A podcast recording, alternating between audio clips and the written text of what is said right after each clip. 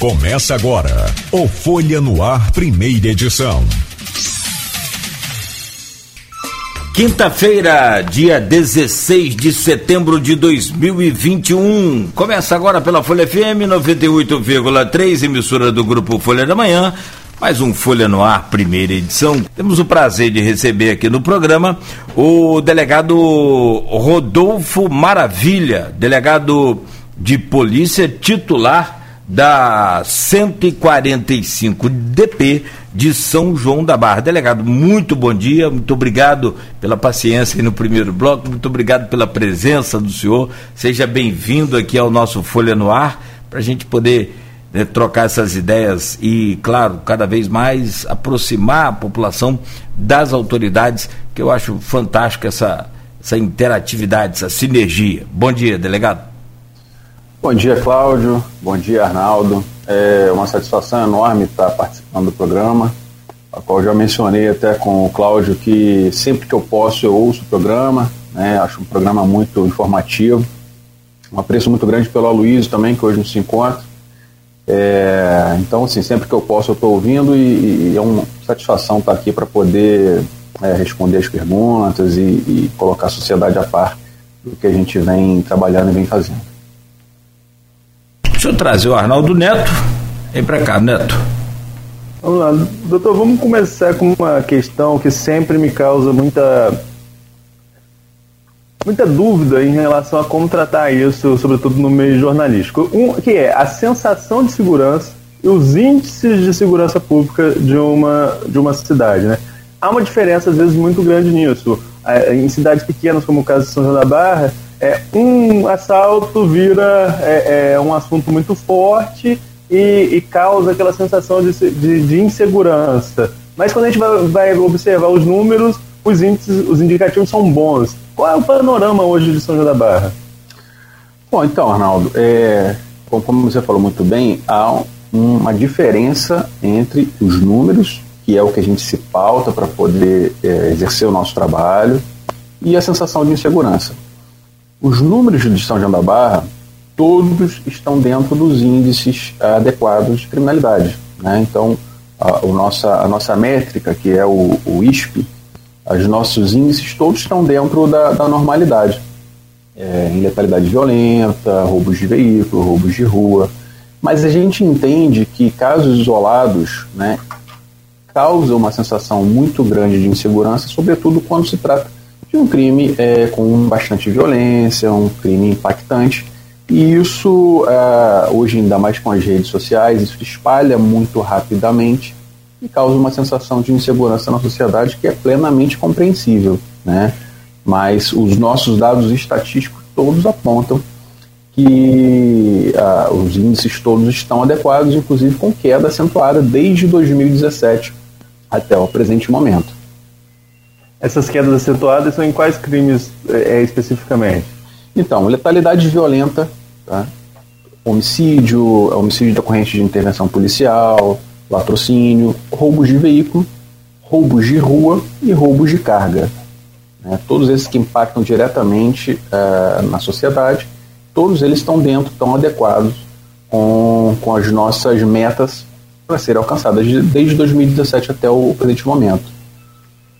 A gente, quando entrevista delegado com um caso ainda em andamento, é difícil, às vezes, até a gente entrar em muitos detalhes de alguns casos, mas a gente não pode deixar de falar é, é sobre eles. Falando sobre esses crimes de grande repercussão, teve um crime né, que ainda é, é, precisa de uma resposta, que ainda precisa ser elucidado, que é o caso daquele bebê que foi encontrado morto ali no valão da SEAB, em Atafona.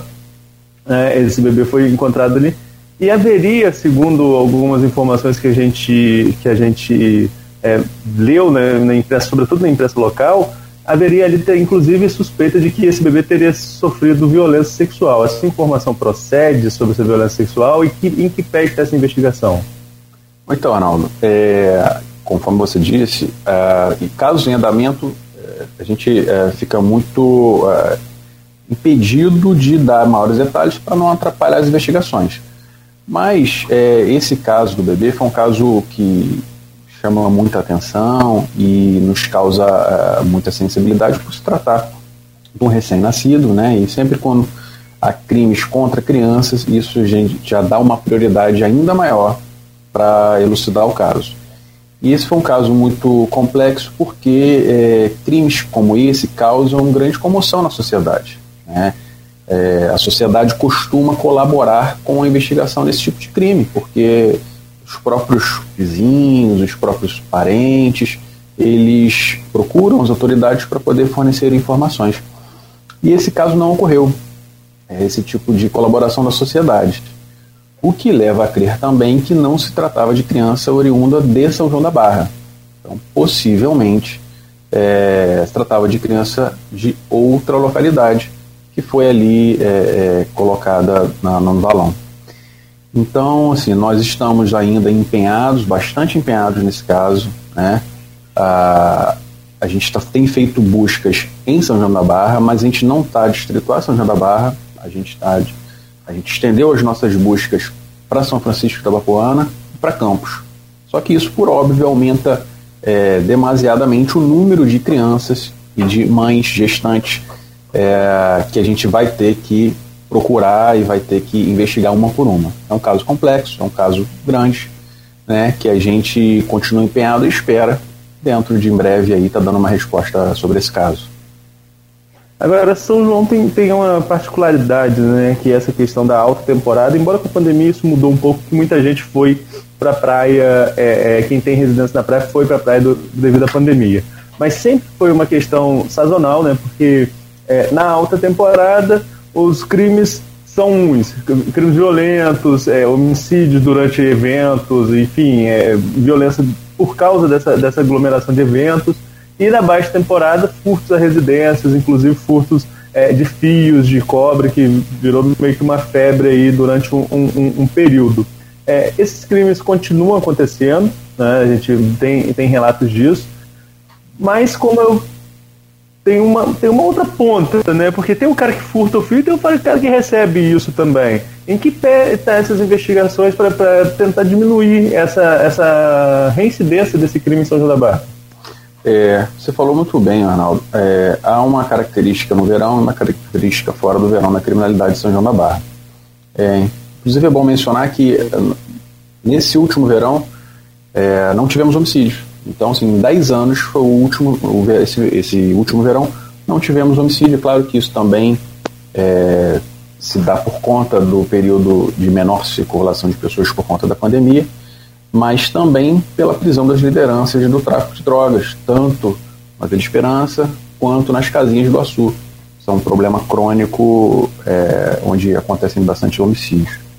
É, e quanto aos crimes contra o patrimônio, a gente, obviamente, a gente trabalha em quem furta, em quem vai receber esse produto de furto, né? Conforme você falou, é um problema crônico, não só em São João da Barra, né? a gente tem casos aí de furto de cabo da supervia, que causam um transtorno tremendo na capital, é, para o transporte público, isso causa um, um transtorno social muito grande. Por um crime que, infelizmente, é tratado de forma é, menos leve pela, pelas leis né? A gente tem crime com a pena muito baixa, que causa é, a liberdade desses furtadores dentro de pouco tempo. Né? Inclusive, só para ilustrar, é, ontem eu lavrei um auto de prisão em flagrante, em que um conduzido tinha nada menos do que 21 passagens pela polícia. Ele foi levado para audiência de custódia, hoje ele vai estar sendo apresentado a essa, ao juiz, e que possivelmente será colocado em liberdade ainda, liberdade ainda hoje. Então, assim, 21 passagens a gente se desdobra para poder é, evitar esse tipo de crime e ele é colocado em liberdade. Mas na outra ponta existe o receptador, né? E para o receptador, sim, o receptador qualificado ainda que trabalha com isso, exerce atividade profissional e recebe esses produtos sabidamente criminosos, para ele sim a pena é maior. Nesse mês, inclusive, nós prendemos um dono de ferro velho que estava recebendo materiais é, furtados na cidade. Né? Então a pena desse receptador é bastante considerável. Né? Nós temos feito também trabalho junto com a Secretaria de Ordem Pública de São da Barra para poder é, mapear todos esses ferros velhos, indo até o local, solicitando alvará para que uh, isso dificulte ainda mais a ação desses receptadores, né? E a gente também tem como característica furtos de celular ou roubos de celular, a gente costuma sempre oficiar a operadora para saber quem está atualmente usando o chip. Isso é muito fácil de ser feito, né? E a gente sempre prende receptadores de celular.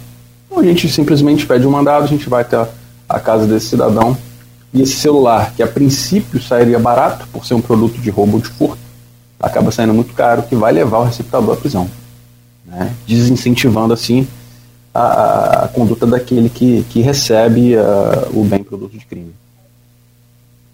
Ex delegado, existe uma, um, um, trabalho permanente de vocês no sentido de é, investigar principalmente o receptador, uma vez que o, o ladrão né, se não tem um ponto fixo, né, já o, o, interceptador ali ele tem.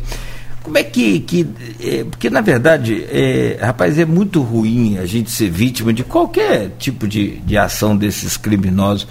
Mas, olha, é, aqui mesmo, na, na, na, antiga Rádio Continental, que é a alma da, da Folha FM, nós tivemos problemas sérios de, de, de, de, de furto também nos transmissores da rádio e, e, é uma loucura, porque eu não, eu não, entendo como que os caras conseguem, rapaz, às vezes com 5 mil quilowatts de potência, eles cortam os fios e não morre eletrocutado ali. Não que eu torça por isso, mas se acontecer também, infelizmente, né?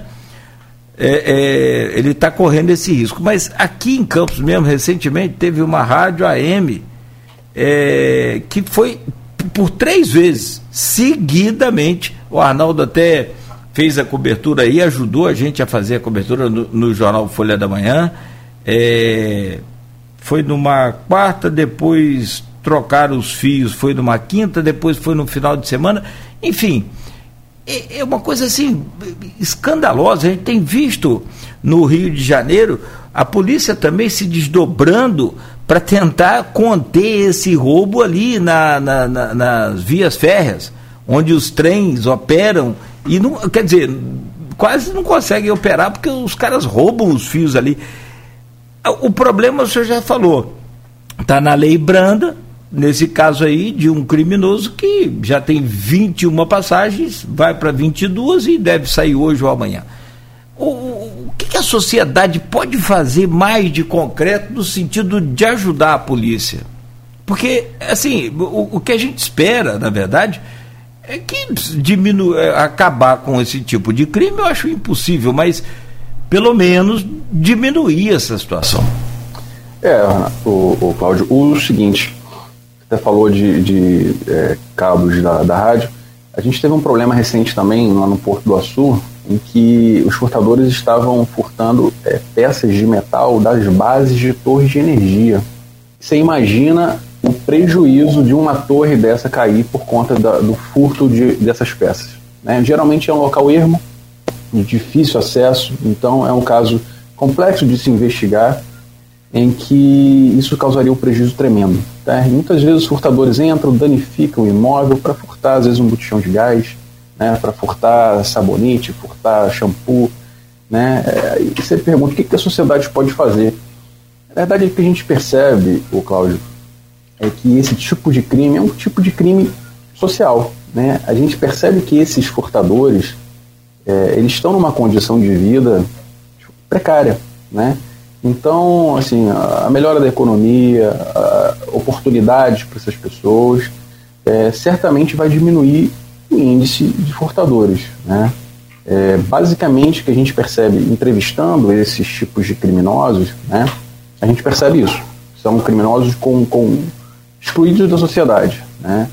E, e caberia, sim, a assistência social, dar as oportunidades e, obviamente, por outro lado, a lei ser mais severa, né? Porque o que a gente percebe é que essas pessoas são incentivadas à prática de novos crimes. Né? Elas sabem que elas vão ficar pouco tempo, inclusive isso é dito para nós, policiais, e eles sabem, doutor, amanhã eu vou sair. Eles chegam na delegacia falando isso. Então, assim, a gente, a gente fica de mãos atadas porque sabe que aquele furtador é, sabe que daqui a dois, três dias ele vai estar portando novamente. Então, é, infelizmente, é enxugar gelo nesse tipo de crime, né? Eu estava lendo esses dias a coluna do Saulo Pessani, que é sempre ouvinte nosso aqui também, e Saulo estava lembrando lá que o governador Cláudio Castro sancionou uma lei obrigando que os ferrovelhos emitam notas fiscais né, para é, aquisição de qualquer tipo de produto. Isso é uma forma de colaborar e diminuir com esse crime também, né? Sim, certamente, certamente. É, sobretudo em fios de cobre, o que, que eles fazem? Obviamente eles descaracterizam aqueles fios, eles queimam aqueles fios, as capas, até para ser difícil a identificação, e vendem o cobre. Né? Isso, e o receptador sempre vai alegar que não sabia, né? mas existe uma coisa chamada dolo eventual para o receptador, né? e ele, ele não pode alegar o que a gente chama de cegueira deliberada. Ele, não, não precisa me contar de onde vem esse cobre, não Simplesmente ele vai pegar, vai pesar, vai entregar o dinheiro para o furtador e vai embora, achando que com isso ele vai se safar de, de, de, de responder criminalmente. Né? E não é assim que funciona. Então, o controle dos ferros velhos é uma medida, sim, salutar para impedir a receptação. Né? A gente tem não só em São João da Barra, mas tem muitos ferros velhos em Guarulhos, até na cidade de Campos. Então, assim, esses furtadores também levam esse material para esses outros lugares até para despistar. E, Você citou aí, Rodolfo, a questão do Porto do Açu, né? Falando do crime no Porto do Açu. É um complexo desse tamanho, né? Do tamanho que é o Porto para um município pequeno de São João da Barra. Quanto isso altera as estratégias de política de segurança pública, sobretudo por movimentação intensa de trabalhadores, pessoas de outras cidades que vão migrar para São João da Barra? Isso altera, ou, ou, isso altera de alguma forma esse planejamento? Então, Arnaldo, a gente tem o crime diretamente em que é o porto seria vítima, né? Como o caso desses furtos, a gente é, tem notado lá muito furto de ferramenta, né? Que é uma quantidade de trabalhadores muito grande. É, e aqui acontece esse tipo de crime contra próprio, as próprias empresas. Mas o mais importante, obviamente, é o aspecto social que isso traz. Né? Isso traz um crescimento desordenado da, da, população, né?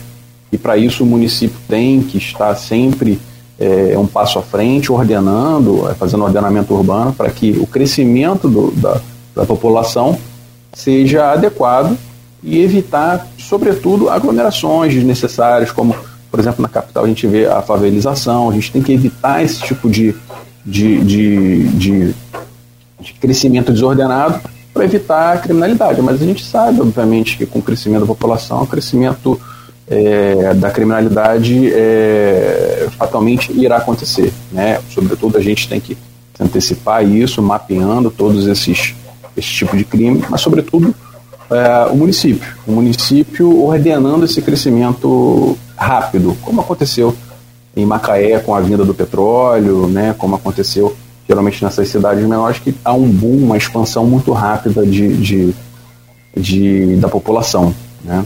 Como é que está hoje a polícia em São João da Barra? Está equipada? Está com o seu contingente dia? Há uma reclamação geral, né? e internamente a gente conversava aqui, o senhor revelava até que teve com o governador agora na cidade da polícia é, e, e, se de fato está com alguma carência aí a 145, o senhor teve oportunidade de, de cobrar e pedir lá ao governador ou aos, aos seus líderes aí? É, sim, Cláudio, assim, a, a, Polícia Civil como um todo sofre de um déficit muito grande de material humano, né? Sim. A gente, obviamente, a gente tem que é, dar o mérito em relação a outros é, é, outras melhorias que nós tivemos. Né? Nós recebemos um pacto de informática novo, é, nós recebemos armamento novos, é, viaturas, a gente também está com algumas viaturas novas, mas a polícia não se faz só de equipamento. A polícia Sim. se faz, sobretudo, de material humano. E o material humano é uma carência muito grande da Polícia Civil. Em todas as unidades, não só a Delegacia de São João da Barra, mas todas as unidades por onde eu já passei, é, sofre com carência de material humano. Né? E isso que no final faz toda a diferença para a sociedade. Né? A Delegacia de São João da Barra hoje conta com um efetivo muito reduzido, Né? É uma briga constante de todos os titulares que administram as unidades para ter ainda mais pessoal para poder prestar segurança pública de qualidade, mas a gente sim, a gente trabalha é, no limite para poder tirar o máximo proveito do que a gente tem. Bom, são 7h52. Meu caro Arnaldo, tem algum tema mais aí desse bloco que você queira abordar? Fique à vontade. Vamos lá. É, doutor, com relação, você citou também aí a questão do tráfico na, na, em, comun, em comunidades, né? Na Vila Esperança, em Atafona, nas casas populares do Açu. E você acabou de citar também sua experiência de passar por outras delegacias. Estive conversando com vocês, passou por Macaé, passou por cidades mais complexas, passou por Campos também, mas cidades com, mais complexas como o caso de Macaé. É, como que você avalia a, as características desse tráfico que vem ou se não ou se não vem crescendo em São João da Barra? É, é, é igual é igual o desenvolvimento do tráfico que você viu em outras cidades que você passou? São, são posturas diferentes? Está vinculado a algum movimento mais aqui em Campos ou a capital? Como que funciona é, esse desenvolvimento do tráfico no município? Então, Arnaldo, a gente, eu já passei por é, diversas delegacias, né? Delegacias São Gonçalo, Niterói, é, Macaé. E aqui na região, assim, a gente, comparado à região é, de maior densidade demográfica, é, certamente é uma região mais é, é, tranquila, digamos assim, se é que eu posso dizer, né? Tranquila é, em relação ao tráfico de drogas. Mas a gente percebe uma migração muito grande de tráfico de drogas dos traficantes de Campos, de Guarulhos, de São Francisco. Há esse intercâmbio de membros, né? até porque é, a, a, característica do tráfico aqui, é, diferentemente do tráfico em outras localidades, a gente não há território conflagrado, não há território onde a gente não entre, é, que a gente não que a gente encontre uma resistência muito grande para entrar, né?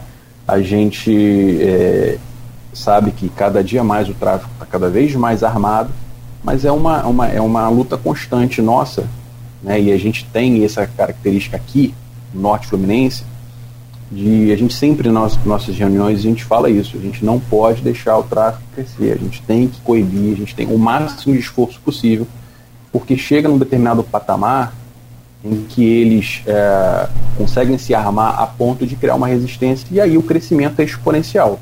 Então, é, se uma localidade eles conseguem deixar conflagrada a ponto de criar barricadas e criar é, dificuldade de entrada no local, isso certamente o crescimento do tráfico é exponencial.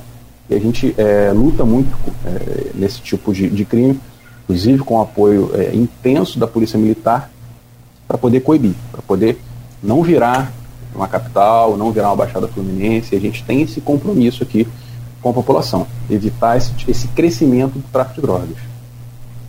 Agora, analisando mais como um, um especialista em área de segurança do que como, como o delegado da cidade, é, o, o fato do, da nossa geografia aqui, de sermos uma planície, isso facilita mais a ação da polícia, dificulta a ação dos criminosos? Facilita e muito, Arnaldo, e muito. É, sempre que a gente operava na, na capital, operava é, Niterói, São Gonçalo, onde a geografia é, tem muitos morros, a gente percebe nitidamente isso. Em campo, a gente percebe nitidamente a, a, a dificuldade da polícia em atuar. Porque quando a gente está subindo, né, a gente encontra primeiro a resistência física de poder subir, às vezes, é, comunidades muito altas, né, a gente encontra esse tipo de, de resistência. Sobretudo, é, a gente encontra uh, disparos de arma de fogo de cima para baixo. Então isso já dificulta ainda mais a progressão nessas vielas estreitas, coisa que a gente não tem aqui. Isso facilita demais a gente conseguir progredir no terreno é, plano. Isso facilita demais. Isso também contribui para que a gente consiga eh, operar em qualquer comunidade aqui na região. Voltando um pouquinho na conversa, teve um momento que você falou de, do diálogo com a Secretaria de Segurança Pública de, de, São João da Barra. Como que funciona essa integração das forças de polícia do Estado, da Polícia Civil, da Polícia Militar e das forças de segurança pública do município?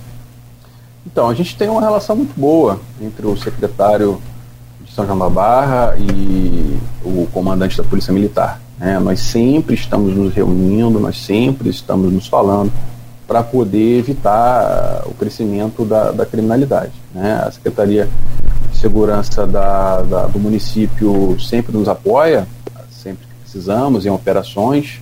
Né? A Polícia Militar, igualmente, é uma, uma, uma força-tarefa constante que a gente tem no município. Né? Então, por meio dos guardas municipais, a gente também consegue é, é, é ter essa interlocução entre todos os atores da segurança pública para poder prestar uma segurança pública de qualidade. Né? Então, assim, a secretaria ela exerce esse papel de intermediar muitas vezes essas reuniões, né, entre inclusive a Polícia Rodoviária Federal, o BPRV. Então, assim, tudo que envolve a, segurança pública, a, secretaria no, nos atende sempre que precisamos. E eu volto com o Arnaldo Neto, que está conosco hoje no programa, onde recebemos aqui o delegado titular da 145DP, doutor Rodolfo Maravilha. Arnaldo. Rodolfo, tem um comentário aqui da Sandra Maria Teixeira dos Santos. A Sandra coloca o seguinte: é, minha casa foi arrombada, no caso é em Atafona, né? Todas as câmeras filmaram a ação. Como poder, poderia conversar com o senhor? É, poderia divulgar o filme da ação? É, ela está até acompanhando a gente em Atafona. Então, assim, eu vou aproveitar essa colocação dela para um outro assunto que a gente precisa também abordar: a falta de registro. Né? Porque muita gente reclama que é, existe a violência, acontece o crime, mas quando a gente pega os dados do ISP, a mancha ele não mostra nada disso para a gente porque não, não tem registro. Primeiro, respondendo a ela como que ela deve proceder, e segundo, o quanto atrapalha isso até mesmo no planejamento da polícia, a falta de registro das ocorrências? Bom, Arnaldo, é, primeiro respondendo ao ouvinte, né, é, é importantíssimo que essas imagens de câmera de segurança cheguem até nós pelos canais oficiais. Né? Não adianta postar em rede social e, e, e dar publicidade a, é, a esse tipo de imagem sem nos trazer. Né? A gente precisa que o registro seja feito. Né? E isso a, gente, a nossa delegacia funciona 24 horas por dia. E se a ouvinte quiser diretamente falar comigo, vai ser ouvido por mim diretamente. Né? Eu, desde o início da minha carreira, tenho essa política que quem chega para falar comigo vai falar diretamente comigo. Né? Se sentir à vontade, se quiser, falar comigo ou falar com algum inspetor que esteja de plantão é, na delegacia. E os registros são muito importantes, né?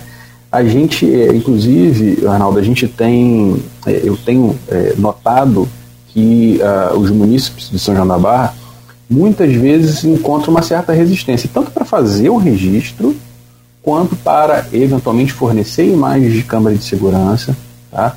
É, às vezes, um vizinho gravou é, a ação criminosa, passando um carro. Às vezes a gente encontra uma resistência muito grande em obter essas imagens, né? E obter uma, um, um depoimento dessa testemunha. Então a gente aqui clama à sociedade para que também colabore. Né? A segurança pública não é feita só pelos órgãos oficiais, a segurança pública é feita pela sociedade também. Né? E aí o Conselho Comunitário de Segurança, e aí todos os cidadãos que colaborem. Se souber qualquer informação diretamente com a polícia, a gente, o sigilo é garantido, a gente ter acesso e, sobretudo, documentar. Né? A gente não trabalha Arnaldo, é, com informações. A gente trabalha com prova. A gente tem que produzir essas provas num caderno processual para que isso tenha força processual para que leve a uma futura condenação desse suspeito. Né? É isso que a gente busca. A gente busca é, arrecadar provas de autoria e materialidade dos crimes. Esse é o nosso objetivo e para isso a gente tem que contar com a população. Né? Essa ouvinte que tem essas imagens, estraga, porque a gente já tem os criminosos, os furtadores de São João da Barra praticamente todos mapeados. E a gente sabe que eles se repetem. Então a gente consegue, pela imagem, identificar essas pessoas. Agora, existe um canal oficial de. de desculpa, Nogueira, só para. Ele falou em, em, em, denúncia anônima. Existe um canal oficial da própria delegacia? Como que a pessoa acessa para fazer esse tipo de denúncia anônima? Então, os telefones todos da delegacia, né, que pelo site, agora não tem em mãos, mas pelo site é, numa simples busca consegue ver os telefones da delegacia, né? E se nos procura no site da Polícia Civil, site da Polícia Civil, né? É, tem todos os telefones direto da, da delegacia. E como eu falei, pode nos procurar diretamente, né? E às vezes as pessoas nos procuram para nos trazer informações e elas muitas vezes optam por não aparecer. E isso vai ser respeitado. A gente vai conversar com essa pessoa, a pessoa vai nos trazer informação, vai nos trazer as provas e a gente recebe muito, né? É, às vezes cartas anônimas. Então, assim, a gente trabalha com informações da sociedade. Né? Isso é importantíssimo para poder, obviamente, dar o direcionamento para a investigação. É, como diz, a polícia não tem bola de cristal, né? Não dá para nem, nem com mãe de Ná viva, né? É, ainda não, né? Quem sabe? Quem sabe? É. é. os drones estão aí, né? São uma realidade. Né? Realidade. É. Realidade. É, agora, o, delegado, tem um outro ponto que aí é, que eu, vou fazer aqui meio que uma defesa da população. E de fato, em alguns casos, faço a defesa amplamente, se for possível, com, não como advogado, só como é, acompanhante ali da situação. Você vai à delegacia, isso é muito comum aqui em Campos, em outros pontos, aí não, não conheço São João da Barra, acho que é a oportunidade de você esclarecer para a gente, de que em, em, em, alguns, alguns momentos, inclusive com amigos meus, eles tiveram a casa é, furtada, coisas pequenas, roupas no varal, coisas que. botijão de gás, como o senhor falou, e a polícia militar conseguiu né, é, é, recuperar o material e, e, e prendeu o, o meliante. Só que na hora de ir lá registrar, fazer a ocorrência, o bandido saiu primeiro do que a família que foi vítima da delegacia. Ou seja, a burocracia e o sistema, parece que o sistema está fora do ar, o sistema não, não, conectou, o sistema não, não salvou. É, uma, é, uma, é uma, uma, loucura. Onde é que está a pegada aí? Onde é que está o problema e que pode ser solucionado, se é que pode? Então, Cláudio, a gente, inclusive essa semana, coincidentemente, a gente está mudando o nosso sistema de RO online. Né? A gente está inaugurando um novo, uma nova plataforma para que os cidadãos consigam é, é, fazer de forma é, mais adequada e mais rápida os registros de forma online.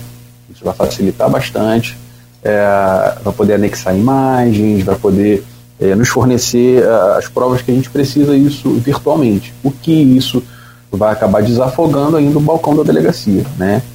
Só que em casos em que há conduzido em situação de flagrante delito, né?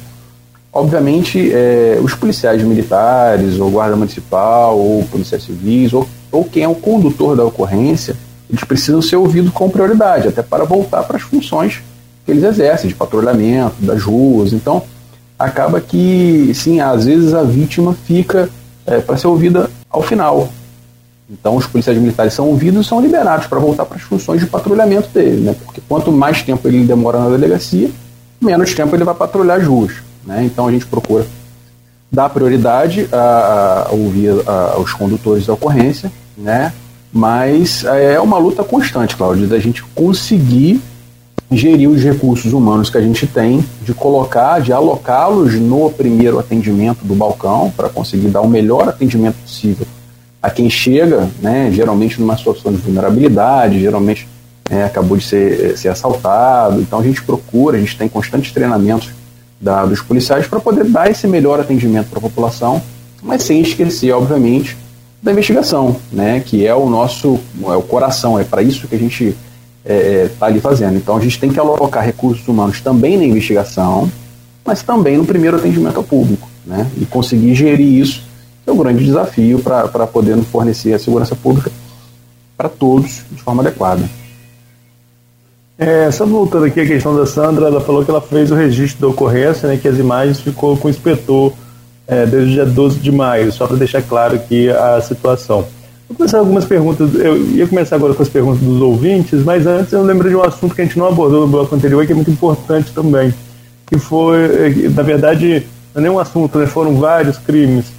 É, na questão de pessoas feitas reféns dentro de próprias residências ou de comércios né? e com é, roubo aí de dinheiro ou qualquer bem dessas pessoas dentro de casa. Isso começou a acontecer com certa frequência em Gruçaí, em Cajueiro. É, há uma linha de investigação clara, claro que você não vai revelar aqui se tiver investigação, mas já, já há um norte para a polícia de como esses crimes aconteceram e felizmente agora diminuíram? Uhum. Sim, há sim. É, desde o início do ano a gente tem anotado um crescimento desse tipo de crime, né? Mas é um crescimento ainda que está dentro da nossa estatística, mas é, um único caso já basta para a gente poder atuar, sobretudo quando se trata de crimes é, de maior gravidade, como aconteceu, onde a, a privação da liberdade da, da, vítima, a agressão. Então a gente é, é ainda a gente dá prioridade ainda a esse tipo de crime. É, em relação especificamente a roubo à residência, que é aquele em que há violência para fins de subtração do patrimônio, a gente já prendeu só neste ano sete criminosos é, roubadores de residência em São João da Barra. Então é um número expressivo, sete criminosos presos, tá? É, a gente sabe também que esse tipo de crime é, há uma migração entre uh, os municípios, né? Então a, a, gente há elementos de Guarulhos, há elementos da Baixada Campista que vão até o município de São João da Barra, praticam os crimes e retornam para suas cidades de origem, né? Há também, obviamente, é, cidadãos moradores de São João da Barra que fazem esse tipo de crime, mas há também esses de fora. Então, para isso, né, a gente tem reuniões constantes também com o BPRV e com a PRF para patrulhamento constante das vias de acesso ao município, né? Porque, obviamente, essas pessoas vão até o município, praticam, levam o produto do crime de volta, né? Às vezes um carro roubado, às vezes dinheiro, joias. Então a gente precisa desse cinturão de proteção na cidade. Né? Isso é uma demanda nossa da Polícia Civil, às outras forças de segurança, né? para que isso, sobretudo no verão, onde aumenta ainda o fluxo de pessoas, é, consiga fazer esse cinturão de proteção. Então, uma simples blitz de uma via de acesso já vai impedir desse criminoso de se deslocar até a cidade, né, para cometer o crime e voltar para a cidade dele, tá? Mas uh, a gente está atuando com já com sete prisões esse ano e vamos continuar aprendendo ainda mais, porque todos os casos, todos, 100% estão mapeados, com uma linha de investigação já bem avançada, com pedidos de cautelar avançado, então a gente vai prender é, é, o máximo possível para conseguir reduzir esse índice de criminalidade que já está reduzindo, né, com a prisão desses sete que foram presos. É, a gente está falando sobre essa questão de, de violência, né? E teve até um ouvinte que comentou aí, a Kelly Pessani, um assalto em farol que acaba em morte. Né? A gente está apurando aqui os detalhes desse caso. Se já quiser. Já mais informações no, no Folha 1. Não, se quiser, tem, tem. Não, se me permite, Arnaldo, foi o, o, foi, é, o Roninho. Né? É, ele foi assassinado ali na, próximo à sua casa no Xexé. E segundo as informações, teria sido um, uma tentativa de assalto, então um latrocínio, né? É, a gente lamenta ter que registrar, né? Conversando sobre esse assunto, prevenção, é, combate a esse tipo de crime, de crime, infelizmente registrar um mais um crime desse aqui, aqui em Campos. Aí, doutor, voltando à nossa, à nossa pauta aqui, falando um pouco mais sobre as questões de São João da Barra, eu vou trazer agora algumas perguntas dos ouvintes no grupo de WhatsApp do programa, aí todos eles abordando essas questões relacionadas a São João da Barra. Antes da pergunta, tem aqui um comentário é, é, de um amigo seu, né, colega de trabalho, Pedro Emílio, né, parabenizando pela entrevista, grande escolha, grande profissional, parabéns à Folha pela escolha. E a primeira pergunta é do também radialista Arnaldo Garcia. Delegado, delegado, crimes como assaltos, roubos e furtos tendem a crescer neste momento de crise no país. Como está a polícia atuando a partir é, desses delitos, tendo logrado êxito em que parâmetros percentuais? Uhum. É, primeiro, é, retribuir aí as saudações do, do Pedro Emílio, né, que vem fazendo um excepcional trabalho em Guarulhos. Né, ele consegue é, gerir absolutamente bem a unidade, consegue manter dentro é, muito controlados os índices de criminalidade numa delegacia muito difícil, uma área de atuação. Então aí parabéns ao doutor Pedro. É, e a pergunta do, do jornalista, é, a gente percebe, obviamente, que a crise econômica contribui muito para aumento de, de, desse tipo de delito. né? mas não só. É, a gente percebe claramente em quando há uma maior asfixia ao tráfico de drogas, os criminosos migram para outros tipos de oferir vantagens de outro lado. Então a gente percebe que traficantes muitas vezes fornecem as armas de fogo para poder serem usadas pelos assaltantes, ou eles mesmos próprios vão até a, a, a casa para cometer o, o, tipo de delito. Então, a asfixia o tráfico de drogas também é um fator muito relevante. Né? E, e, no verão, obviamente, a gente já, todo verão a gente já tem esse mapeamento. Há um aumento das forças de segurança em São João da Barra no período de verão, né? sobretudo com a Polícia Militar, que tem mais mobilidade de viaturas para aumentar o número de viaturas no município. E tem o PROEX também, né? que o próprio município consegue é, suprir, às vezes, uma carência da Polícia Militar com patrulhamento nas ruas, por intermédio aí da Secretaria de Ordem Pública do, do município. É, essa resposta também já contempla aqui a pergunta de outro jornalista, Silvana Venâncio, né, que perguntava sobre estratégias de mais segurança no verão. E tem aqui um, um, uma pergunta do Alexandre Buchaú, que vai muito ao encontro do que conversávamos no bloco anterior entre a sensação de insegurança, a sensação de insegurança e a, os números, os fatos. Né? Ele coloca o seguinte: São João da Barra vive uma escalada de violência nos crimes, sequestros, torturas e assassinatos se somam aos tradicionais arrombamentos. O que explica isso? É, primeiro, essa impressão dele condiz com a realidade retratada na delegacia? É, não. É, na verdade, como a gente falou no início, né, a sensação de segurança, às vezes, com um caso emblemático, ele toca a população de forma mais sensível, a ponto de dar essa sensação ainda maior de insegurança. Mas os números absolutos, e é o nosso parâmetro de atuação, não apontam essa, esse aumento, essa escalada de violência, como foi dito, muito pelo contrário. Os índices diminuem. Né? E falando é, especificamente da delegacia de São João da Barra, é, de 2019 para 2020, a gente aumentou aí pelo menos 20% na nossa produtividade investigativa e no patamar de 300% na nossa produtividade operacional. Ou seja, cumprimento de mandado de prisão efetuado diretamente pelos, pelos policiais de São Barra, policiais civis de São Barra. A gente aumentou no patamar de 300% e continua aumentando esse ano.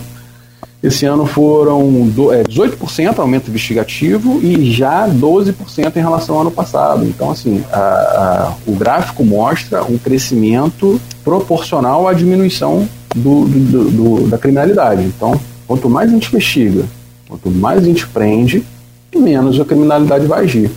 Os números absolutos mostram isso. E a sensação de segurança, como já dito, às vezes por um caso emblemático, violência e é absolutamente compreensível que a população se sinta assim, é, que acredita que há essa escalada da violência. A pergunta agora do Sávio Gomes, ele coloca o seguinte: vem constatando uma quantidade enorme de ruas com lâmpadas queimadas em Atafona. Isso não aumenta o nível de risco ao cidadão ao transitar pelas ruas à noite? E aí até acrescento, tem a questão também das câmeras de segurança. Tem câmeras que tem LED, tem outras que não tem, né? quanto que isso prejudica. E segundo sabe, o serviço de recuperação é, é um adendo, né, porque não faz parte da questão de segurança, mas o serviço de recuperação dos postos com lâmpadas apagadas é lento ou inexistente no município. É, isso atrapalha muito também a investigação, falta, falta de iluminação em alguns pontos? Sim, certamente. A, como já foi dito, a segurança pública não é feita só de polícia. Né? Segurança pública é, é complexa. Né? Então, a iluminação pública, obviamente, né? É, as câmeras de, de monitoramento sejam elas públicas, né, do município, sejam elas, elas do, do, do próprio, é, dos próprios moradores, inibem a ação dos criminosos registram as imagens que nos fornecem provas para poder prender é, os criminosos. Né? Então, a segurança pública não é feita só de polícia. Segurança pública é feita, inclusive, de educação, né? E é absolutamente importante, né? Isso é quanto mais educação, menos polícia. Essa conta é simples. Quanto maior a educação, aquele garotinho que vai crescer com uma oportunidade, com uma educação, com uma escola em tempo integral, isso certamente vai é, desencorajar ela em pegar uma arma para assaltar alguém. E isso não é feito de a curto prazo, isso é feito de longo prazo. E aí, para isso, precisa de uma política de longo prazo, de educação, para poder diminuir a criminalidade. Tem uma pergunta aqui no Facebook da Nils Barcelos, né? É um assunto até um, é, é, é, acho que é, pode ser importante, mas é difícil de solucionar. Ela coloca o seguinte, é, mas eu quero ver a opinião do senhor, não, não vale o que eu penso. É, o senhor não acha que o Rio Paraíba do Sul é uma rota de fuga quase despercebida? Pois não existe um patrulhamento em sua margem, principalmente na área urbana e na localidade de Barcelos? Não, mas não é despercebida não. Né? As autoridades estão, sim, é, cientes e de olho nesse tipo de, de, de meio de transporte. Né? Inclusive, numa investigação grande que nós tivemos lá, a gente conseguiu identificar uma pessoa que transportava droga de barco. É, então, não está fora do radar nosso, não. Obviamente, a gente não consegue patrulhar o rio de, de, de barco, de, enfim, é, isso, os recursos humanos são, são escassos para poder fazer esse patrulhamento constante. Mas as investigações, sim, mostram que isso é usado e, e é coibido, sim. É, exatamente o que eu falava que era difícil é, é esse patrulhamento constante na, na, na, margem do rio ou com barco dentro do rio, que seria mais complicado, né? É, agora, ela também faz uma crítica aqui à inoperância do Conselho Comunitário de Segurança, que é flagrante, é, é flagrante pois a população, quando comunica ou pede providência, não encontra respaldo. Tem um WhatsApp praticamente inútil. Eu vou aproveitar essa crítica dela ao Conselho de Segurança e perguntar como que anda a interação da polícia com o Conselho, sobretudo nesse período de pandemia, que as reuniões pararam de acontecer. É, há uma possibilidade de retomada? Como que está sendo trabalhado junto ao Conselho? Então, é, infelizmente a pandemia comprometeu bastante em relação às reuniões constantes, né? Eu sempre fiz questão de comparecer pessoalmente às reuniões para ouvir as demandas da população. É um canal importantíssimo para as autoridades poderem dialogar diretamente com a população. Infelizmente, a, a pandemia prejudicou esses encontros periódicos, mas o Conselho Comunitário de Segurança eh, eventualmente nos contacta. Mas, repito, não há necessidade da intermediação do Conselho para nos trazer informações. A delegacia está aberta, nós, eu diretamente, os meus policiais, para poder atender a população. Então, se tiver qualquer demanda, nos traga diretamente. Aí, para a gente fechar aqui essa parte das perguntas dos ouvintes, tem a pergunta aqui do Marco Barcelos. Ele pergunta é, o seguinte: qual é a relação do tráfico de drogas e prostituição com o Porto do Açu? Haja visto que cidades portuárias tradicionalmente sofrem com altos índices desse crime, desses crimes, no caso. É, a gente não percebe isso em São João da Barra, tá? Não é uma, uma, uma conduta comum, né? Não chegou demanda nesse sentido ainda. Mas o ouvinte tem razão, né? A gente é, percebe aí em outras localidades que há um incremento nesse tipo de crime, né, essa exploração sexual, é, mas ainda em São João da Barra a gente não recebeu demanda nesse sentido. É, essa semana houve uma, uma operação aqui da polícia, né? É, em conjunto com a Polícia Rodoviária Federal, e aí o senhor falava sobre isso, a, a importância da união né, das Forças Armadas, aí nesse caso das polícias, é, do combate e na prevenção ao tráfico de drogas. Foram quase quase uma tonelada, foi quase uma tonelada de maconha é, apreendida aqui na BR-101. Eu uso esse, exemplo aí, até a Anice falando da rota a, é, é, fluvial aí, essa coisa toda, que dificulta mais ainda para a polícia. Você, você, já viu aí o, o, os narcotraficantes é, os caras usam um submarino, cara. Um negócio muito louco, muito louco realmente, para atravessarem aí mares bravios pelo mundo afora, não é só aqui na, na região costeira do Brasil, não. Mas principalmente fora do, do país. É, Colômbia, aquela coisa toda. E eu, eu pergunto, como é que anda hoje? esse tipo de ação da Polícia Civil em parceria com a rodoviária, com a federal, com a militar, no sentido de combater tanto o tráfico de drogas, como é o caso exemplificado aqui por mim, é, trazido pelo jornal Folha da Manhã, de quase uma tonelada de, de, de, de maconha, e teve também, o meu caro Arnaldo, se você me lembrar aí, é, uma arma da Segunda Guerra Mundial, uma submetralhadora, me parece. A reportagem do Ícaro Barbosa narra isso, traz esse fato também. Como é que é combater esse, esse tipo de, de, de tráfico, tanto de armas e drogas, que é um grande problema do país inteiro e naturalmente São João da Barra não está fora disso? Então, Cláudio, é... assim que eu cheguei na região, eu percebi nitidamente uma, uma integração entre as polícias diferente aqui na região. Isso eu costumo dizer, isso não há de forma tão acentuada como há aqui. Né? Isso é, é, um prêmio para a população, porque nos outras delegacias, nos outros é, é, regiões por onde eu passei, né, talvez pela, por serem maiores, por serem né, de difícil trabalho, é, não há tanto esse diálogo. Aqui na região é o melhor possível. Né? A gente tem um diálogo constante entre a Polícia Militar, uma relação extremamente de irmandade e parceria, né? e isso quem ganha é a população. A gente tem uma relação excelente com a Polícia Rodoviária Federal, né? até mesmo com a Guarda Municipal, que exerce também um papel importante é, as secretarias de, de segurança em geral dos municípios. Então, assim, há uma, uma, uma união muito grande. Mas em relação a esse combate, Cláudio, a gente costuma focar muito tá, no traficante. Só que a gente esquece que essa tonelada de droga ela iria ser usada por alguém. E, e não há, não há uma política forte focada no usuário. Porque tudo isso, o Cláudio, é, é, é culpa, digamos assim, do usuário que há essa demanda por essa quantidade toda de droga. Então, assim, é, antigamente a gente via propagandas é, desincentivando o uso de drogas, né? a gente via é, essas discussões onde, onde a droga era colocada de forma nociva. Hoje em dia não se vê, né? a gente vê cada dia o uso mais aceitável, mais normal, e isso causa que a demanda, a procura aumenta absurdamente. Então há sim que, que ter uma corresponsabilidade do usuário nesse ponto. Tá? Há sim que se pontuar que o usuário é a pessoa que está colocando dinheiro na mão dos traficantes, colocando arma na mão dos traficantes. Então a gente não pode fugir dessa responsabilidade do usuário, não. É, naturalmente, é, é a história do, do, do, furto também, né? De cobre, de tantos outros, né? Se tem o, o interceptador, vai continuar tendo naturalmente o bandido a vida inteira, né? Mas agora é, volta aquela história.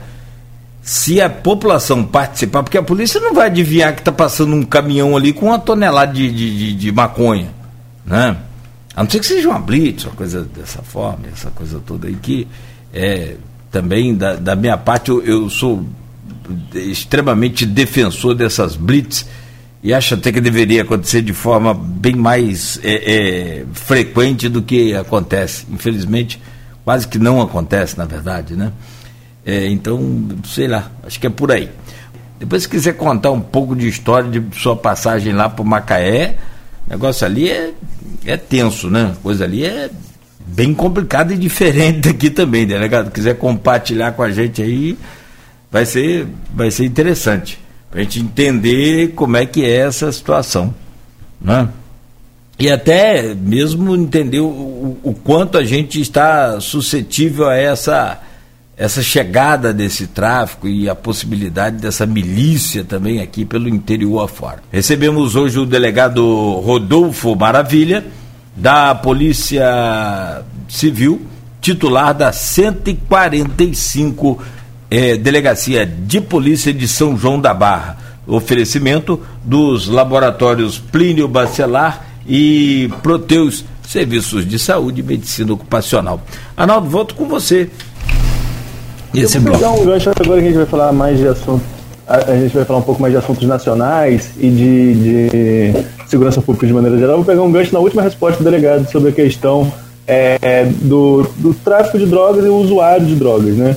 É, no Brasil, ser usuário não é crime, né? Você tem ali, você não pode ficar como crime. Mas existe algumas conversas sobre essa questão de, de regulamentação ou de legalização do uso de algum tipo de droga.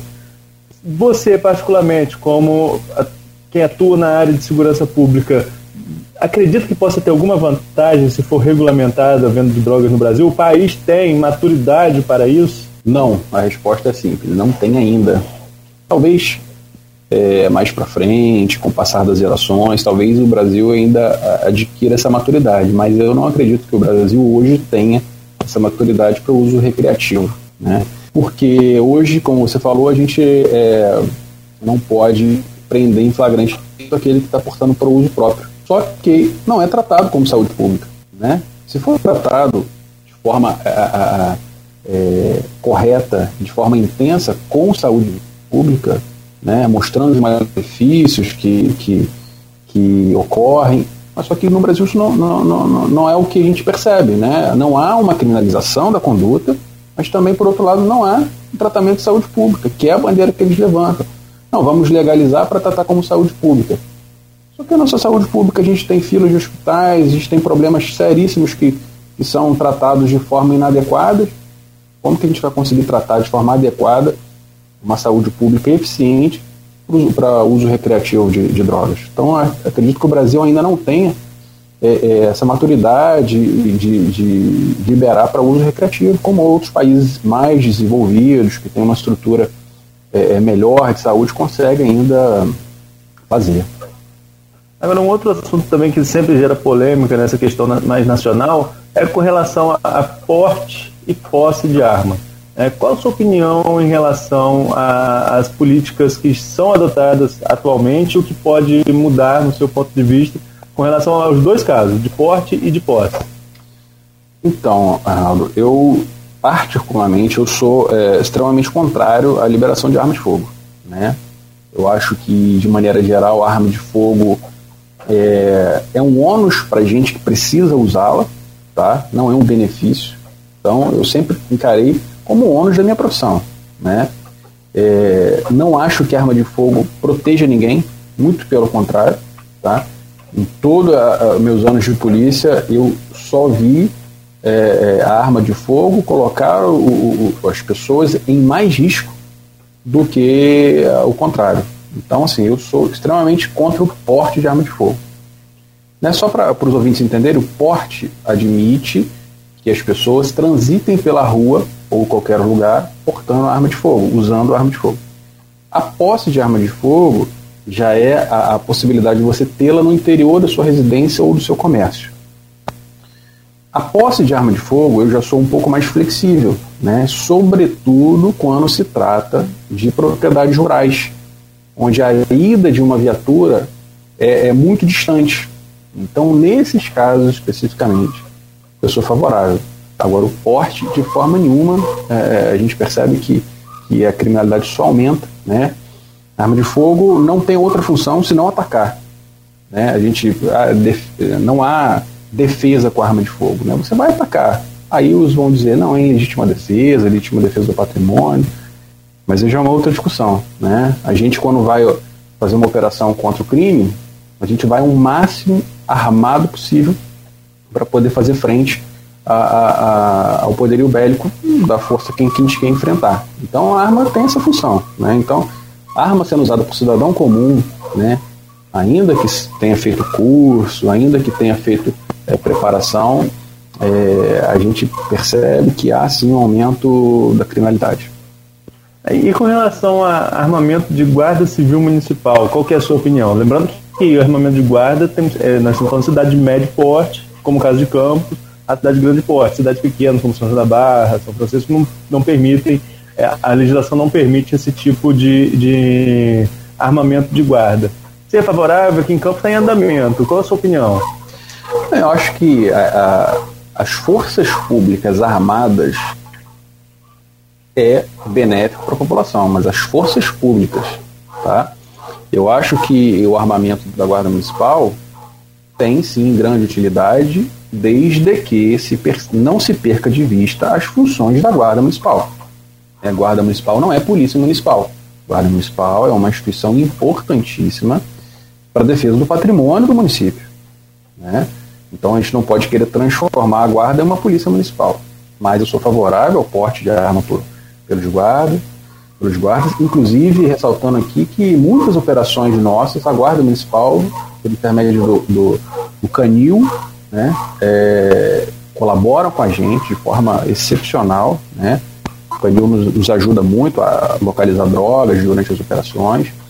Então, assim, todos os guardas municipais têm uma função muito relevante, né, eventualmente capturando em flagrante aqueles que estão é, é praticando crimes mas, repito, sem perder a, a, a, a missão institucional da Guarda Municipal.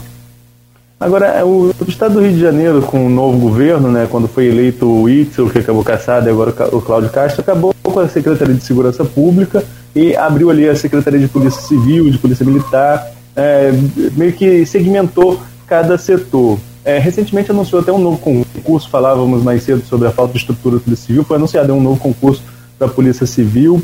Como que você avalia a atual política estadual de segurança na área da Polícia Civil, depois que dividiu essa questão de segurança pública em polícias militar e civil? Arnaldo, é, a gente um ponto importantíssimo que no, a, a gente alçado a status de secretaria foi a interlocução com o governador. Né? Antes, a gente tinha um, um, intermediário que era o secretário de segurança para poder chegar diretamente ao governador. Hoje, o nosso secretário tem interlocução maior para poder levar as nossas demandas, levar as nossas necessidades e a nossa realidade. Isso foi um ponto importantíssimo, um ganho muito grande para a instituição. Né? Eu acredito que deu certo, acredito que isso vai continuar, né? inclusive na nossa lei orgânica que foi encaminhada ontem pelo governador Cláudio Castro, é, há essa menção de, de nos consolidar como secretaria. Né? Então a gente percebe que esse governo atualmente tem, tem tido uma boa interlocução com a casa, né? sendo a, atendido às nossas demandas. E claro que a gente está passando por um momento difícil economicamente, de, de, de recuperação fiscal, mas dentro do possível o governo tem atendido as nossas demandas e a gente acredita aí que, que isso tenda a melhorar ao longo do tempo. não, então, pois é, esse é o, o, delegado já adiantou aí, até um tema que eu ia abordar com ele, é, até porque não dá pra gente, tempo pra gente ler tudo, gostaria, mas não dá. É, o, o, eu acompanhei, parece que em 2018 houve, uma, uma, houve um envio, tentativa não, foi enviado à Assembleia Legislativa do Estado do Rio de Janeiro essa lei orgânica, né? A nova lei orgânica da, da Polícia Civil. Mas não chegou nem a ser votada. Agora, né, on, é, recentemente, até o, o, o, governador fez, o Cláudio Castro fez um pronunciamento falando que depois de um longo tempo de espera, finalmente vai ser é, enviada à Assembleia, e de fato foi, conforme o senhor já adiantou, mas eu gostaria que o senhor falasse um pouco como é que essa lei orgânica mexe alguma coisa com relação a concurso público, por exemplo, porque na de 2018 mudava uma série de coisas sobre o ingresso no concurso público e também as promoções na, na carreira. Sim, é, a nossa lei orgânica, Cláudio, era um pleito muito antigo dos policiais civis. Né? É, qualquer carreira forte, há necessidade de ter uma lei orgânica regulamentando, é, deixando claras as regras do jogo. Né? E com a Polícia Civil não é diferente. Né? A gente ah, pleiteava bastante essa lei por conta disso. Porque há, sim, é, todo jurídico, administrativo a instituição está ali contemplada.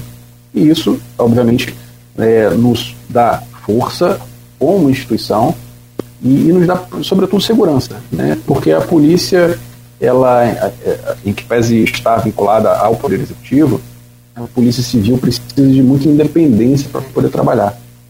E essa lei orgânica ela reforça ainda mais esse tipo de essa característica.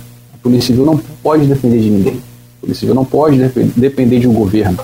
Polícia Civil depende de política de Estado e não de governo, né, para ficar a, a, a, sob influência direta de, de, de governo A, B, C ou D. Né? Então isso é um ganho muito grande uh, para a instituição. Né? A princípio não há é, mudança no aspecto financeiro, não vai haver um impacto financeiro, porque isso não é o objetivo da lei, né? não é aumento de remuneração, a lei orgânica é muito mais do que isso, né? muito mais do que remuneração. A lei orgânica é, é, é para nos dar garantia jurídica administrativa de uma instituição forte. É isso que a gente quer. Por falar em discussão na LERJ, tem também aí, está tendo até manifestação acerca disso, né, algumas mudanças que vão acontecer na estrutura do Estado e que acabam influenciando, inclusive, é, na aposentadoria de policiais, é, de servidor público estadual de maneira geral, inclusive de, dos agentes de segurança. Como que você tem acompanhado esse fato? Então, é, já era esperado, né? A gente já sabia que isso iria vir. Então, é, é, esse pacote de votação é um pacote com condição necessária para adesão ao regime é, fiscal do Estado é, em relação às dívidas com a União.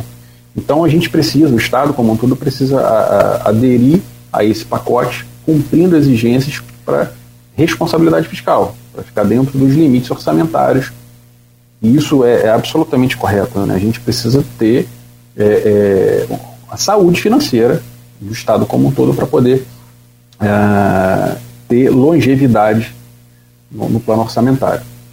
É, a gente já esperava que haveria algumas mudanças, sobretudo em relação à idade mínima do policial. Né? Hoje, o patamar do, do policial para aposentar vai ficar em 55 anos, né? que é um patamar razoável. Né? O que a gente é, está pleiteando e vai tentar fazer essa briga é uma norma de transição para aqueles que já estão perto da aposentadoria, né? porque eles já tinham uma expectativa de se aposentar e a gente precisa de uma regra de transição para não frustrar as expectativas da, daquele servidor que já está próximo à aposentadoria. E, obviamente, a gente também não pode é, admitir que o policial vá até 65 anos de idade, ou até mais, é, para trabalhar, porque a gente sabe as condições de trabalho do policial, é, sobretudo aqui no estado do Rio, né? Agora, é, a gente falou aqui sobre, sobre bastantes assuntos, né, e inclusive sobre essa separação da, da, das secretarias de Polícia Civil, que foi um ponto positivo, mas no atual governo também tem um ponto negativo que ficou marcado da Polícia Civil, foi aquela operação lá do, do Jacarezinho, né, que acabou com, com um número de mortos muito grande, enfim é, teve uma repercussão muito grande. E sempre que a gente entrevista alguém do Polícia Civil, que a gente quer ouvir o que você avalia acerca do que aconteceu naquele episódio de Jacarezinho, o que fica de aprendizado daquele episódio para a Polícia Civil. É, Arnaldo, eu acho que o único ponto negativo que teve nesse episódio do Jacarezinho foi a morte de um agente nosso. Foi o único ponto negativo. Né? É, a, nós tivemos na reunião com o governador e com uh, o nosso secretário de Polícia Civil, e que comemorou um ano de gestão, e nos foi apresentado um vídeo institucional em que os maiores feitos da polícia nesse um ano de gestão. Essa operação do Jacarezinho estava em segundo lugar na, na, na ordem de importância é, de êxito de operação da Polícia Civil. Né? Só perdeu para a ação onde é, vitimou fatalmente o ECO, um miliciano conhecido no Rio de Janeiro. Então foi sim uma missão exitosa, só não foi mais porque nós per perdemos um companheiro nosso, né?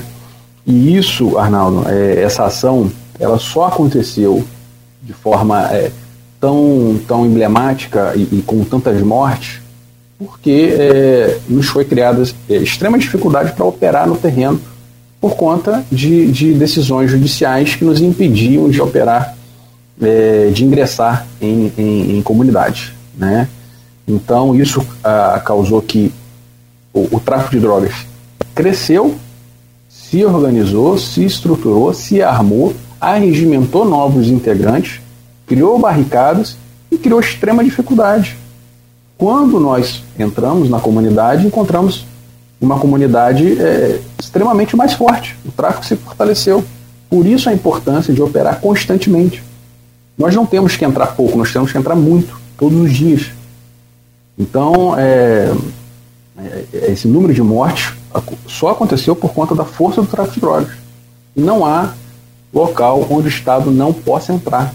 O Estado tem que entrar em todos os lugares. E assim a política de segurança do Estado do Rio pensa, assim ela age com inteligência, investigação, planejamento e operação.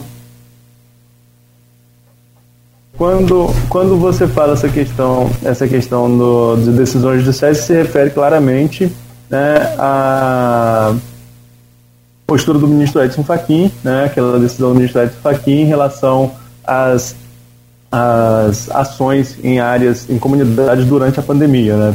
Acho que isso fica muito claro para quem acompanha o noticiário policial, mas olha, esclarecendo para quem não, não, não acompanha. Você acredita no ativismo do, do, STF nas políticas de segurança? Como que você avalia essa, esse ponto? É, Arnaldo, hoje em dia a gente tem que tomar até cuidado com o que a gente fala, né? É, emitir opiniões aí em relação a, a, ao Supremo. É, falando de forma geral, sem citar ninguém especificamente, a gente, é, desde que eu iniciei na minha jornada jurídica na Faculdade de Direito, a gente já percebia um movimento de ativismo judicial, né? E, e, assim como eu mencionei em relação à Guarda Municipal, que ela tem que se ater às funções dela de é, proteção ao patrimônio é, público municipal, cada órgão tem que ter muito bem esclarecido o papel dela, o papel do órgão e a missão do órgão, por que ela existe. Né? Então, as funções têm que ser respeitadas. Né? O papel do judiciário tem que ser o papel é, extremamente relevante, mas dentro dos limites de atuação do judiciário. Assim como o executivo tem o seu papel, o legislativo tem o seu papel importantíssimo, e cada um com freios e contrapesos entre as, as, os poderes poderia atuar. Né? Então, quando o, o, o, juiz, de maneira geral, né, sai da inércia e, e, provoca uma ação de política pública, isso não é, não é das funções e não é salutar, porque a gente tem outras, outras instituições, outros poderes para poder fazer esse tipo de, de, de atuação.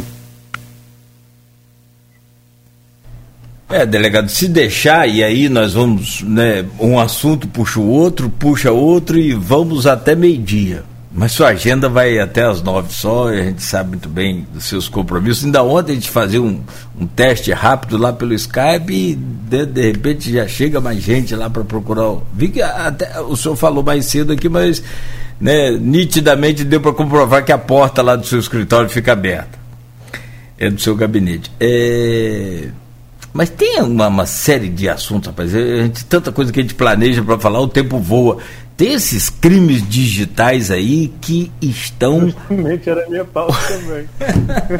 não, Arnaldo, fique à vontade, complementa aí, por favor, Arnaldo. Não, não, por favor, você que levantou. Nada, aqui a bola rola tipo no Fluminense, amiga. Pá, pá, pum. Gol do. então, Meu Deus, até. Enfim. Nós estamos tomando goleada. Não, estou brincando. Pode, pode, pode seguir, Arnaldo. Por favor, a pauta é extensa. Não, extensa. não, só, essa questão desses crimes. Então, rapidinho, então, Nogueira, só para só falar um pouco desses crimes digitais. Como está é, é, a Polícia Civil? Tem um departamento específico para esses crimes, né? Agora, com o surgimento do Pix, parece que está aumentando ainda mais essa questão desses crimes digitais. O WhatsApp agora dá para fazer pagamento e vamos ver qual, quais, ser, quais vão ser as consequências disso. Mas é uma realidade já no, na sua rotina como delegado, no caso de São João da Barra, de crime digital? É, primeiro eu gostei da menção do Fluminense, né? Gostei da, da, da, da comparação aí. É, mas, assim, é uma realidade constante. Todas as delegacias, é, e a gente percebe nitidamente o crescimento dos golpes praticados por intermédio da, da, da tecnologia, né? E isso abrangendo né, WhatsApp, Facebook, Instagram, a gente percebe muito uh, os golpes usados uh, acreditando na boa fé das pessoas, né? E com a facilidade de transferência de valores, há uma dificuldade para a polícia atuar, né? Porque aumenta bastante o número de, de, de golpes, tá? É, o crescimento desses bancos digitais também, né? Hoje em dia existem muito, muitos bancos, né? Digitais e, e, e que dificulta ainda mais. Mas a polícia ela tem sempre que, que dar um passo à frente, né? A gente é, procura estar sempre atuando de forma preventiva e sempre, sobretudo, é, esclarecendo a população, né? Porque a boa fé das pessoas é, é que é usada para esses criminosos poderem atuar, né? A gente tem que estar sempre alertando a população para não cair nesse tipo de golpe, sempre desconfiar de absolutamente tudo que venha da tecnologia. Né? A tecnologia está aí para nos ajudar, mas é, o, o, infelizmente os criminosos é, se aproveitam dessa, dessa vulnerabilidade aí da, das pessoas. Teve um delegado aqui, Arnaldo, me ajuda aí. Foi o doutor. Carlos Augusto. Carlos Augusto. Eu virei fã de doutor Carlos Augusto. Ele falou uma coisa que eu, eu comungo, eu compartilho. Eu, só cai no golpe quem quer dar golpe. O senhor acha que é desse jeito também? Ou é exatamente. no. Ah. É, exatamente. A gente chama isso de torpeza bilateral, Cláudio. Hum. Torpeza bilateral. Isso é estudado nos livros jurídicos, né? É geralmente as pessoas que caem no golpe, elas acreditam que estão levando vantagem de alguma forma, né? Entendeu? Porque é um meio de você atrair a, a, as vítimas, Uhum, né? Porque se elas tiverem as mesmas condições de, de, de aquisição, de qualquer coisa do mercado normal, elas vão no mercado normal. Então, geralmente, essas pessoas colocam uma proposta atrativa e elas acham que estão se dando bem e, no final das contas, é, é, é, é, caem no golpe. É claro que Sim. não é a única maneira de, de, dos estelionatários agirem, mas muitas das vezes sim. Né? É, o próprio Bitcoin agora, essas pirâmides financeiras, a gente vê é, é, a, a- a- a- entre aspas, aí, a, a ganância daqueles que, que fazem esse tipo de investi- investimento com rendimentos absolutamente impraticáveis. É engraçado, o Brasil tem coisas que só o Brasil tem, né? Eu acho. Não Só porque a gente vive no Brasil, não sei, mas aqui tem passeata para liberar bandido. Eu, eu- eu, sinceramente, desculpa se eu estou aqui até cometendo alguma. é, é, extrapolando um pouco, mas teve passeata em Cabo Frio, lá pro faraó do Bitcoin, né? É, e teve também aqui em Campos. Eu, eu confesso que eu, eu tenho dificuldade para entender algumas coisas. Eu não sei se aquilo ali procede, se aquilo. É aquilo que você falou. A pessoa está aqui, você vai na Caixa Econômica, o juro da poupança está quanto? Menos de meio por cento. Ou você vai numa outra aplicação, você vai numa bolsa de, de valores, você vê ali um risco gigantesco para você conseguir 1% ao mês. E como é que você vai aplicar num, num trem aí que vai estar 200% ao mês? Né? Exatamente. E essas pessoas são, estão sendo pagas com dinheiro de outras pessoas. Né? Elas não estão sendo pagas com rendimentos da- do, do investimento que esse, esse, esse investigado está tá fazendo, sim com o dinheiro de outras pessoas. Né? Então, é, infelizmente, é, é difícil das pessoas acreditarem. Né? Elas continuam se enganando, continuam achando que, que o negócio é correto, enquanto que eh, quem conhece o sistema por dentro sabe que é absolutamente impraticável. É, é, lamentável. Bom, tem tem vários assuntos, já são nove e três, a gente quer agradecer muito. O senhor tem mais alguma aí, Arnaldo, na, na pauta aí? Tem, né? Sempre tem, mas Eu teria, mas o horário já está ultrapassado. Eu só agradecer, aproveitar já poder pegar o gancho, agradecer ao delegado pela participação, agradecer a todos os ouvintes também. E amanhã estaremos de volta às sete, Nogueira. Amanhã sexta, Deus quiser. Bom, é, tem aqui, só para a gente é, confirmar, daqui a pouco eu vou anunciar aqui, logo depois que despedir do delegado, o sepultamento do seu Antônio Oliveira, que é o, um dos fundadores de uma das tradicionais lojas que tinha em Campos, década de 90, em Caraí, conforme a gente falou hoje no início do, do bloco. Mas agradecer demais aí, doutor Rodolfo, desejar todo sucesso aí para o senhor, para toda a equipe, evidentemente, né, para todos os seus companheiros aí de trabalho, né, desde o pessoal da, do suporte, do atendimento, que, como o senhor falou, já não é mais privatizado, o que é muito bom também, porque aí né, firma uma, uma espécie de qualidade talvez melhor, de compromisso maior, melhor, enfim, mas que tudo corra bem aí, até o verão, se a gente não se falar, espero que sim, a gente se fale, mas até lá, boa sorte e sucesso para o senhor, muito obrigado por hoje. Bom, Cláudio, é, mais uma vez uma enorme satisfação estar aqui participando do, do programa de vocês. O Arnaldo também, obrigado aí pela, pela, pelo convite. E dizer que a população encontra na delegacia de São João da Barra é, o apoio necessário para qualquer tipo de crime, né? qualquer dia, qualquer hora. A gente está lá junto com as outras forças, sempre ressaltando a Polícia Militar também, papel importantíssimo. E obrigado e até breve. Até breve aqui no programa. Lá na delegacia eu não quero não. tá bom, meu querido. Um grande abraço, boa sorte. Só se for para tomar um café lá. Vou com prazer. Tá bom. Grande abraço mais uma vez. Conversamos ao vivo então com o doutor Rodolfo Maravilha, delegado da Polícia Civil, titular da 145DP em São João da Barra. Como o Arnaldo já falou, amanhã estaremos de volta, mas antes, só confirmar aqui a, o sepultamento do seu Antônio Oliveira eh, será às 11 horas da manhã no cemitério do Caju. O corpo está sendo velado na capela ali da, da Santa Casa também do, do Caju. Então, né, lamentamos e a família, os amigos e lutados aí, as nossas condolências também. Arnaldo, a você muito obrigado também, bom dia e até amanhã às sete com mais um Folha no Ar.